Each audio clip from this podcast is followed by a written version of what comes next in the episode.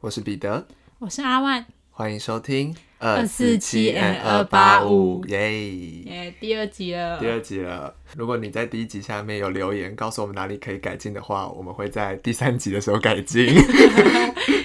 因为我们一、二集是同一天录的。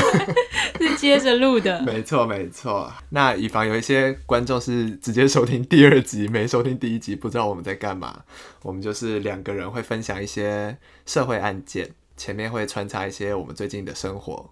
然后的。之后也会有一些灵异事件啊、都市传说，我们都会做。那还是要先看看大家的反应如何。那我们一样照惯例，先来分享一下最近的生活。阿万，你最近有干嘛吗？这是一个蛮好笑的故事。好，就我最近很喜欢看那个，就是小红书，嗯，小红书，对。然后小红书上面会有很多次网红就会说，哎、今天我爸爸送了我一栋别墅，然后就开始拍 别墅的开箱文、嗯豪宅的开箱文，还有名车的开箱文，这样上面就很多跑车嘛。嗯那最近我就常常看到就是凯迪拉克这部跑车，然后我就看看看。然后潜意识可能看了太多了，然后有一次我就跟我爸妈一起坐在客厅里看就是电视的时候，嗯。出现一个演员 叫尼可拉斯凯奇，嗯，然后哦那部电影是无声火，然后我就坐在旁边，就是哦我就随便看看，然后看一下就说，哎，那这个演员是凯迪拉克吗？我妈，我因为我我那时候也没多想，就是很认真地问说他是凯迪拉克吗？然后我妈就说。嗯嗯，我妈也会先回答，嗯嗯，对啊对啊这样，然后后来说啊，不对不对啦，什么你凯迪拉克，他是尼可拉斯 凯奇，我爸妈好丢脸我哦，爸妈觉得超级好笑，我觉得好尴尬。好丢脸哦。反正是潜意识里都是跑车了，我真的，所以看着他的脸，然后想着跑车，我就很，而且我还是很认真的 问，不觉得自己有问题对，。我就是我就是抱着一个认真的心情在问，不是在开玩笑。然后那个画面就显得很愚昧。那我最近就是我前阵子去投了一个试镜，然后我去拍了那个色狼展，大家知道色狼展吗？现在出了第二代，啊，我知道，然后色狼展它就有一个灵演的机会，反正我就中了，我就去。我在那里是要饰演一位不会拍照的男性友人，你就是本人啊。对我就是饰演我本人。然后他的这个影片的企划是说，色狼展是一个很适合拍照的地方，就算是不会拍照的男性友人，现场有很多工作人员会教你怎么拍照。嗯，对那个主持人小姐姐感觉就是很专业，很会拍照，然后她一上镜头之后就变像变一个人一样，就变得很活泼。也不是说他私底下的时候怎么样，就是他私底下就会稍微比较安静一点，但他他一上镜头之后就变得很像专业主持人那样。但是我工作模式。对对对，但我不知道他是谁。反正我就去之后，我紧张到不行，因为这是我第一次算是接外面的灵演的工作，因为我之前都是投一些学生制片比较多。嗯，去之后拍，然后我手都在抖，本来就已经不会拍，然后手还在那边抖，然后还要装着一副那种对啊对啊，就是要这样拍。然后好在那边的人，工作人员都人很好。哦，因为这个是有薪水的，所以我那时候就想说，嗯、就最后有拿到薪水就好。可是那个，因为他们色狼展的最大奖是好像是一个什么保养品的礼盒吧之类的。嗯然后我们在拍某一 part 的时候，是那个小姐姐要介绍那个抽奖会抽到这个保养品什么之类，结果最后他们就直接送一盒那个保养品给那个小姐姐，我就站在她旁边，我什么都没有拿到，你为什么觉得你会拿得到？太奇怪。我是觉得他可能可以送我一个小徽章啊什么之，就是一些比较没有人要的赠品啊。你讲到拍到这个，我想到以前我们的故事、哎，什么故事？我有一次我们不是去九份，嗯然后我们是在那个楼，就是那十的那个阶梯，不是都很多人在那边拍照嘛嗯就那个一层一层楼梯这样。你还记得有一对情侣找你拍照吗？好像有，对，然后有一对情侣就是就是说，哎、你就问你说你可以帮我们拍照吗？然后你就好，你就答应了嘛，然后拍拍拍，然后结果后来我实在是看不下去，我一把把那个手机夺过来说，我来拍，你完全就是拍只拍到大概三二分之一都是地板，我就想说。呃脚要很长，那就是地板流很多，对，你就你就你就你人就一直后退，一直后退，一直后退。我都快掉到悬崖底下然后。后来我就把手机抢过来，就说我来拍，然后立马蹲到地上，贴到地上去帮他们拍。他们怎么会找我嘞？然后后来他们就觉得啊，好好满意，然后就离开了，这样真的很，反正就是这次灵岩，我觉得本色演出。本色演出。我一开始还想说，我会不会演的很不自然？我后来就想说，嗯、没有，就照我平常的样子方式的拍就好。真的拍的很糟，然后最后。最后我也不知道到底有没有拍好，然后反正就是结论就是我还是没有拿到任何的奖品，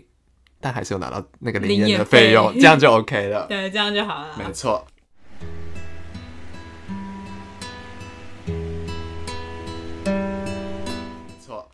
那我们今天是你要来讲案件，没错，好紧张哦！不要紧张，我已经过了，约莫十分钟前吧，头过身就都过。过。好的，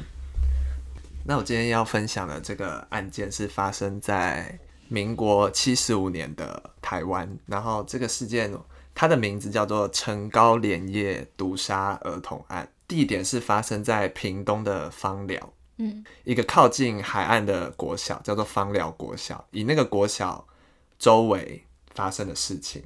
呃，故事一开始是在就是在七十五年的时候，开学那个附近那一段时间，陆陆续续发生有一些小孩子他会突然全身痉挛，嗯，然后抽搐就休克死掉的案件。就是只针对小孩。对，就很奇怪，小孩子的年龄是从小婴儿到国中生都有，而且这些事件的发生都很突然，就是可能有的小孩子前一秒还在家门口跟别人有说有笑，然后他后面走到房间里就死掉了。啊或是有那种体力很好的，比如说那种国中男生，他可能骑脚踏车骑到一半跌倒，可能通常只是一个皮肉伤，但他跌倒之后就就死掉了。就爬不起来，就爬不起来了。对，而且就你刚刚有提到这个案件很奇怪的一点是，为什么都只有小孩子出了这样的事情，但是没有波及到成年人？因为发生了不止一件，而且是很频繁的，在短时间内发生了很多件。那警方当然就会开始侦办。他们一开始是想说，会不会是当地的水源被污染了？因为他们在调查前面发生的这些小孩的共同点的时候，都有发现他们其实有在饮用当地的地下水，所以是他们就先去调查地下水有没有被污染。其实这也是情有可原，因为在民国七十年代左右的时候，政府其实推行了一个叫做客厅及工厂的政策，嗯，它就是在鼓励民众可以在家里代工，所以其实坊间就出现了很多那种农业的工厂，那当然就会有一些自家工厂排放的废水，它可能就会直接用水，没有经过一些程序，它就直接排到了外面去。所以其实，在民国七十一年的时候，在桃园县观音乡发生了台湾第一起的镉米，就是米里面有镉这个金属。以前有读到，没错的一个类似的灾情，所以其实那个时候大家对于日常生活看不见的毒物其实是有一些警觉在，所以当时屏东芳寮的那些村民就觉得啊，是不是屏东这边的废水是不是让小孩子喝到？嗯，然后可能因为小孩子体力比较不好，他们抵抗力比较差，所以才会小孩子有事，但是大人都没事。那其实有一些相关单位去查验之后，发现水其实没有毒，嗯，所以其实问题不是出在水，可是大家一直找不到问题到底是出在哪里。而且这种如果是我觉得是中毒的话，应该是用累积的吧，有点像是重金属累积的，对不会这么突然你就突然倒。对，对对对对，所以大家就觉得这是不是一种什么怪病？嗯，但是大家也束手无策，就是只能任由它继续发生。来到了第六个案例，就是又有一个王姓小妹妹，她就是跟朋友玩到一半，然后就也是回家之后就死掉了。可是在这个案件里出现了一个线索，就是小王姓小妹妹她的朋友跟警方说，她有看到王姓小妹妹有喝一罐饮料，嗯，对，但是那饮料也不知道去哪里了，所以对，所以警方线索就是说，所以有可能是饮料有问题吗？但是也不知道。然后加上那个年代的人，其实对于人过世之后，还有一种要保留全尸的的一个观念，哦。所以他们不太会轻易让自己的小孩被解剖，所以这其实让侦办的过程又更加困难。事件继续在发生。接下来来到第七个案例，是一个邱小弟。那他这次呃死亡的时候，他身上的特征是他全身发黑。那其实这个特征是很像是中毒的特征。刚好邱小弟他其实是有被解剖的，然后在他的胃里有发现一些还没有消化完的糖果，于是警方就觉得可能是有人投毒吗？不知道。哦，开始有往这个方向，开始有往这个方向在进行，但是事件还是一直在发生。于是来到了就是这个事件会被侦破的很重要的一个关键的事件。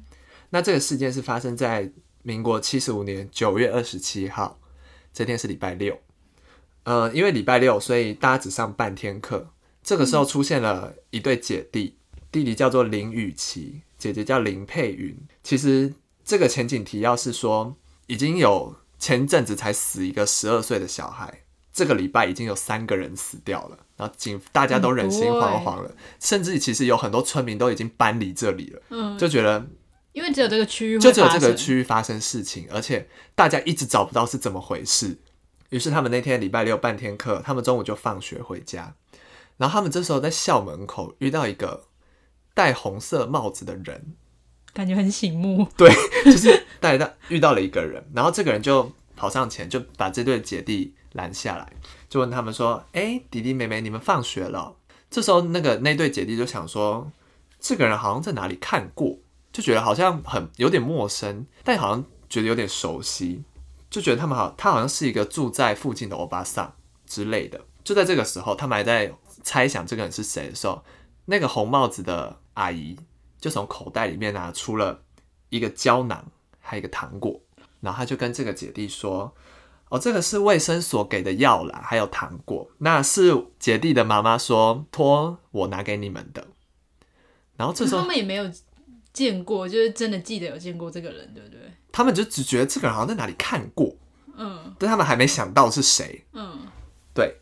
然后这个时候就在他们说这是妈妈拿给你们的，这时候他就想到了啊，他是住在附近的一个陈同学的妈妈，所以她想起来她是谁了，就是确实是一个邻居的妈妈，没错。但是他们看着那个药，还是想说，怪怪的。就是心里一方面觉得怪怪的，可是一方面又说，因为那个阿姨说是妈妈拿给我们的。这时候，这个女人又看那个孩子，他们觉得说那孩子好像有点不相信她的感觉。这时候她就补了一句说：“呃，因为你们要乖乖把这个药吃下去，才不会像其他小孩一样死掉哦。”然后这时候小孩子的心理素质当然没有那么强嘛，他们对他们就觉得啊，那不吃会死掉吗？那那要赶快吃。于是姐姐就想都没有想太多，就直接把它吃掉了。弟弟舔了一口，觉得很苦，他就偷偷把它吐掉了。然后这时候阿姨就不见了嘛，就走了。弟弟一吐掉之后，他突然就发现姐姐倒在地上一动也不动了。是胶囊跟糖果他们都吃了吗？，对对对对对。然后他就发现姐姐倒在地上一动也不动，而且那个情况看起来非常的不妙，因为弟弟只有舔一口，然后他就立刻要跑去求救，可是他其实舔一口的时候，那还是有好像还是有毒药残留在上面的感觉，他就头很晕，然后他就跑到他要跑到叔叔家求救，但他跑到一半就晕倒了。这毒性也在强对，然后等他再一次醒来的时候，他姐姐已经过世了。然后他醒来之后是在医院了，然后他妈妈就在旁边哭得很伤心。就是他是成为这道案件的破口，因为他是这个案件唯二的两个生还者，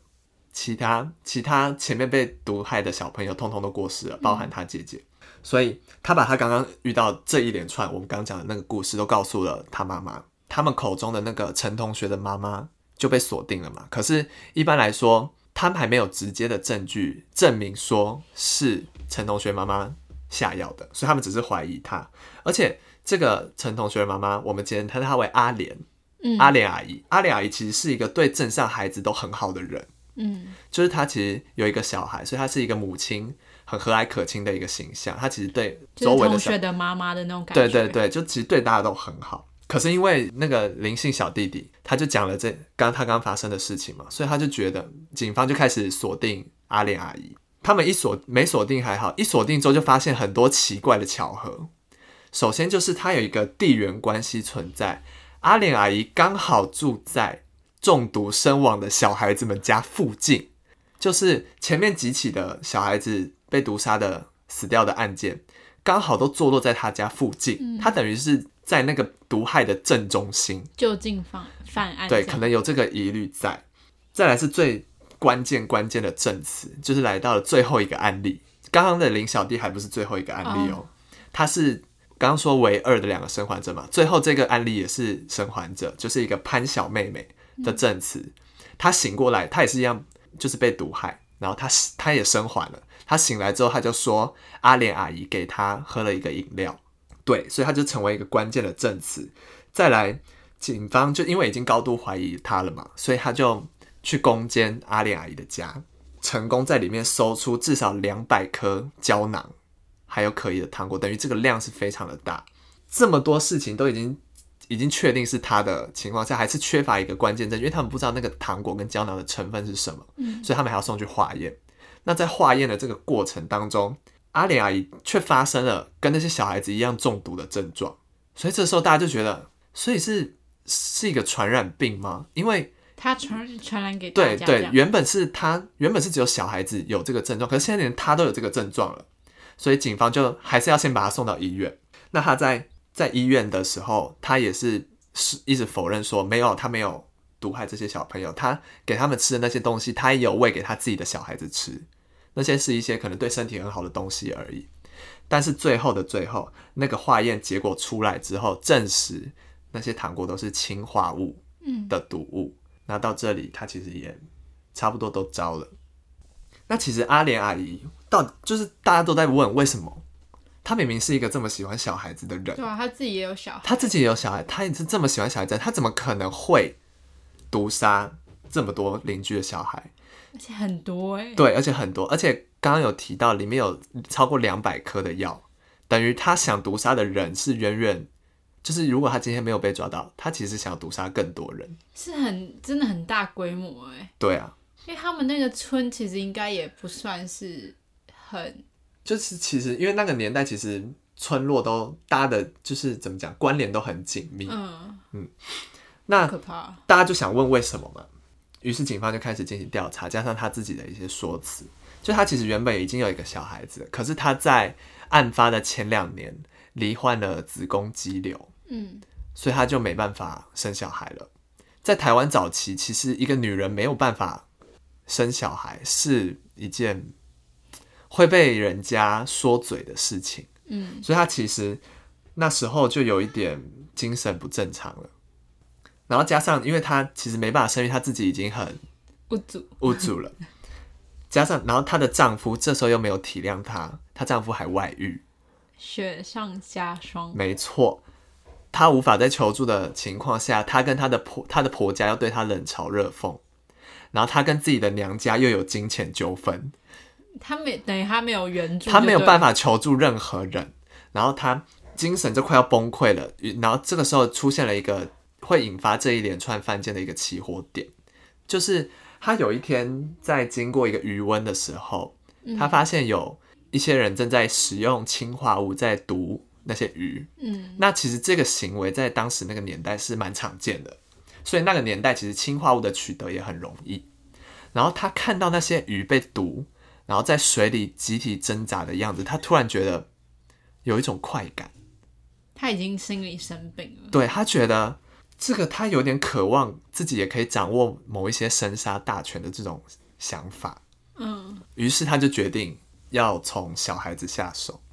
那整个作案的过程，其实是就是他会先，他其实先到药房买俗称白神的氰化物。对，那因为刚刚提过那个年代流行毒语，所以其实很好买。但你买这个东西，大家也不会觉得说你干嘛要买这个。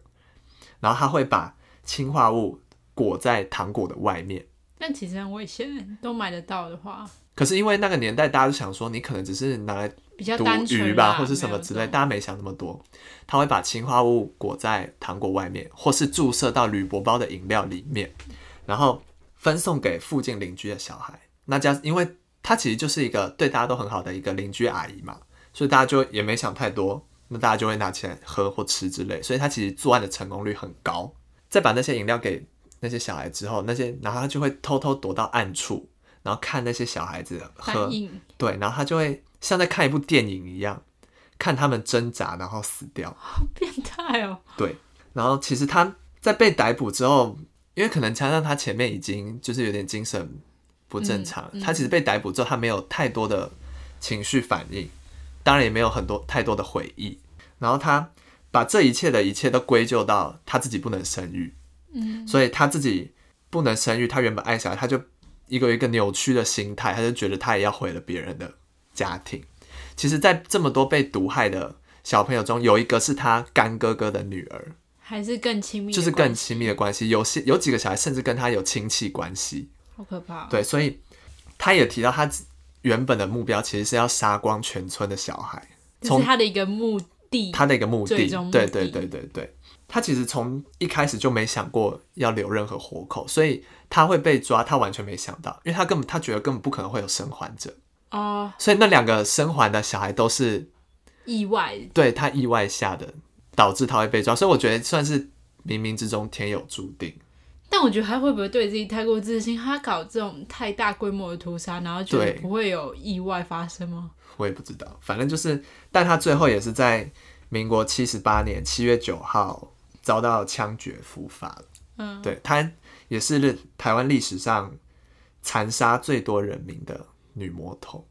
这个案件大概全部内容是这样。因为如果说就算你今天有这些问题，但这不是合理化你去伤害别人家庭，对而且还这么就是都是儿童，就是他们都还有很大好的未来，你就、呃毁了他们前程，我就觉得这政治真的是最可恶的点。我觉得他一开始可能固然有他值得同情的地方，他可能真的找不到人求救，在那个年代，他可能真的不知道找谁求救。可是这不能成为一个你去伤害别人的借口。嗯，而且我自己是觉得他在做些些事的时候，其实